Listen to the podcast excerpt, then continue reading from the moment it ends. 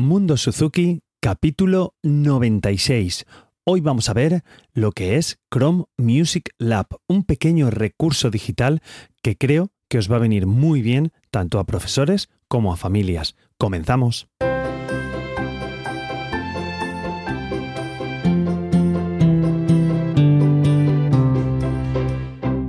Hola a todos, soy Carmelo Sena y esto es Mundo Suzuki, un podcast en el que te cuento todo lo que sé y lo mucho que voy aprendiendo sobre la metodología Suzuki y bueno, todo lo relacionado con esta apasionante forma de vida que es el método Suzuki. Y en esta ocasión, hoy quiero traeros un pequeño recurso digital. Bueno, hace unas, unas semanas hice una charla de recursos digitales para profesores Suzuki y bueno, me gustaría traer eh, las próximas semanas pues algunos de los recursos que estuve viendo en esa charla para, para vosotros. Quizá a lo mejor no todos, porque algunos son menos útiles, es posible para las familias, pero bueno, todo lo que sea útil para familias y profesores, pues me gusta traerlo aquí. Sin enrollarme más, hoy os voy a enseñar, igual algunos lo conocéis, la web que se llama Chrome Music Lab. Es una web de Google donde hace unos experimentos, ¿vale? Son como una especie de experimentos musicales que la verdad es que hay tres o cuatro muy interesantes para nuestra metodología Suzuki. Así que os dejo en las notas del programa la dirección de esta página web que es musiclab.chromexperiments.com. Pero bueno, os la dejo como siempre en las notas del, programa. Y quiero comentaros un par o tres de, de las aplicaciones que hay. Bueno, nada más abrir la web veréis que está dividida en pequeños cuadraditos que son diversos programas. Y para mí hay tres realmente, bueno, la verdad es que son todos a la hora de explorar la música y a la hora de que los niños tengan eh, esa experiencia de la música más allá de tocar un instrumento o incluso para los que no saben tocar un instrumento todavía, para que vayan teniendo contacto con lo que es la musicalidad, con lo que es el agudo y el grave, con lo que son los fuertes y los suaves, los pianos, pues creo que esta web está muy muy chula para los pequeños. Lo primero que quiero decir es que aunque yo os traiga este recurso digital, bueno, pues es una alternativa y los juegos que os voy a dar pues son una alternativa a los juegos físicos, nunca una sustitución, ¿vale? Hay niños que le vendrán muy bien a lo mejor hacer esto en el juego, en el móvil de la mamá o en el ordenador, porque les, les motivará pues a hacer las repeticiones que necesitamos muchas veces o les motivará a hacer la actividad que tenemos que hacer y en, en sí, en resumen, tener esa experiencia musical que es la que buscamos con nuestros hijos, educarlos a través de la música. Bueno, para no enrollarme, eh, una vez entréis en la web veréis que está dividida en cuadraditos, como os he comentado, y el primero que aparece es uno que se llama Shared Piano, ¿vale? Eh, con piano para compartir. Y bueno, es una manera de tener de forma gratuita un piano en casa. Hay un montón de aplicaciones de piano, pero bueno, aquí tenéis uno. ¿Por qué veo interesante tener un piano en casa? Porque es una manera para que los niños comprendan bien la escala a lo mejor un arpista o un pianista pues dice, bueno, pues ya lo, lo, tienen comprendido en el instrumento. Pero claro, a mí me viene el problema, yo como sabéis soy guitarrista, y me viene el problema pues que muchas veces el orden de la escala no queda claro en nuestro instrumento. Sí que es verdad que yo hago juegos en clase, nos movemos por clase para arriba y para abajo cantando las notas para que vean que es una especie de escala, para que vean que es una escalera. De hecho, tengo una escalerita pequeña en el aula, eh, así del tamaño de la mano, para caminar con los deditos para que los niños lo comprendan. Pero bueno, no está de más tener un refuerzo eh, con una visión de piano. Entonces así ven que todas las notas están seguidas, que las notas van una detrás de otra. Y es un experimento mejor para que ellos lo comprendan. Ya os decía, en la guitarra las notas agudas precisamente están en la zona inferior de la guitarra y las notas graves están en la zona superior. Entonces el arriba y el abajo está un poco eh, complicado para los niños pequeños porque tú les dices, no, no, arriba, arriba. Y podríamos pensar arriba físicamente o arriba musicalmente. Por eso a mí también desde el primer momento me gusta decir agudo y grave. Pero bueno, creo que es una manera de tener un piano y que aquí lo podéis eh, tocar en, en la en la aplicación del piano y podéis tal y como tocáis pues ir cantando las notas con los peques. Pueden tocar incluso las notas que tocan en su instrumento e ir haciendo las cancioncitas. Creo que es interesante tener este piano o por lo menos probarlo para ellos.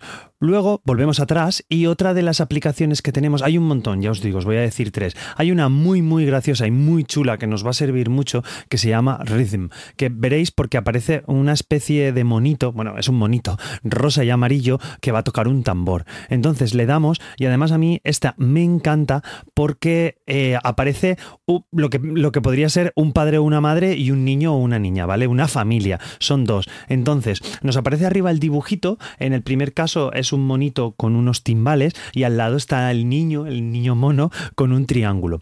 Y debajo nos aparecen como si fueran tres compases, pero no son tres compases al uso, tres son tres cuadraditos, tres agujeros en la pantalla. Y dentro de los agujeros hay unos puntitos.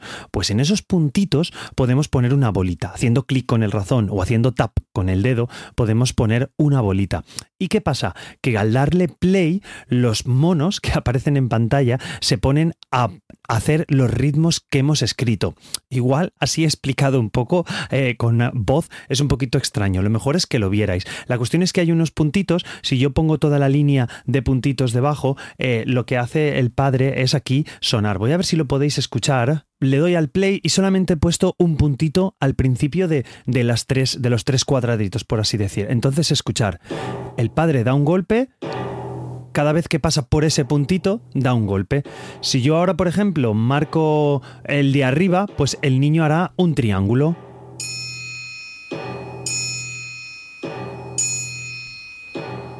Si marco otro puntito, voy a pararlo. Si marco otro puntito, pues haremos un ritmo diferente. Por ejemplo, voy a marcar, hay tres líneas, ¿vale? Dentro de los cuadraditos. Es un poco abstracto, pero cuando lo veáis, un poco abstracto contado así en audio. Pero cuando lo veáis veréis que es muy, muy fácil, de verdad.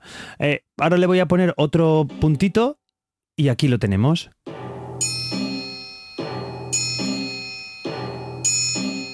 Si os dais cuenta, estoy creando un ritmo.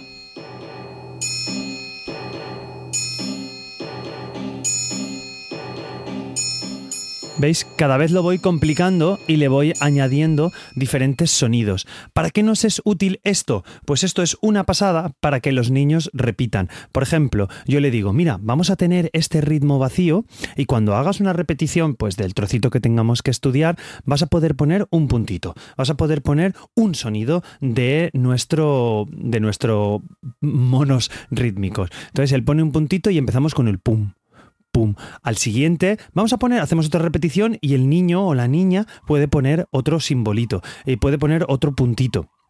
Entonces así estamos creando ritmos. Además de que es creativo, eh, es muy chulo y muy motivador para ellos. No sé si escucharéis la sirena que pasa por aquí, por mi casa, pero bueno, es el único ratito que tengo para grabar y, lo hago rápido para, para, vosotros. Y otra cosa que me encanta es que lo que aparece en pantalla es una familia tocando, un padre y un niño, una madre, un, no sé, porque es bastante genérico, no se sabe si es chico o chica. Entonces, eh, es una familia la que toca. Y tenemos una familia de monitos, tenemos una familia de una especie de monstruitos azules que tocan la batería, Fijaros, lo voy a poner aquí para que lo escuchéis un poquito.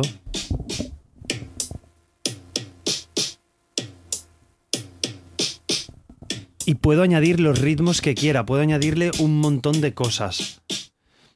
Luego tenemos otra familia de lo que parecen unos extraterrestres y una familia de unos loros que están tocando musiquita. Cada vez tenemos más ritmos raros, cada vez tenemos más compases, podríamos decir. No son compases al uso, pero para que me entendáis, hay tres líneas y en cada línea podemos ir marcando dónde ponemos el sonido. De verdad, probadlo, que es gratuito, lo podéis ver, entrad y si lo hacéis con vuestros hijos es muy, muy chulo. De verdad, yo a, a mis hijos les, les gusta y es una manera de experimentar con la música. De eso, por eso Google lo llama Experiments. Y el último que quiero enseñaros, bueno, hay varios, el de Kandinsky también está muy chulo. Hay uno que hay una especie de circulito con ojos que sirve para dibujar en la pantalla y lo que dibujes pues se transforma en música. Tú luego le das al play y se transforma en música y tal y como lo vas son escuchando puedes ir dibujando. Entonces es una mezcla entre música, arte y música. Bueno, arte, la, música es arte, me refiero entre pintura y música y está muy chulo, es muy motivador para, para los chiquillos y por lo menos tienes un ratito entretenido con,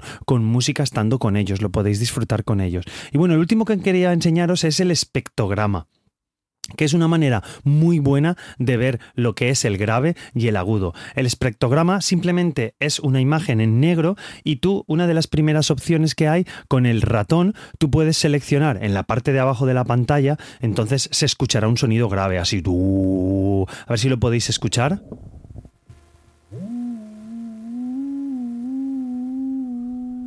Y si yo subo para arriba,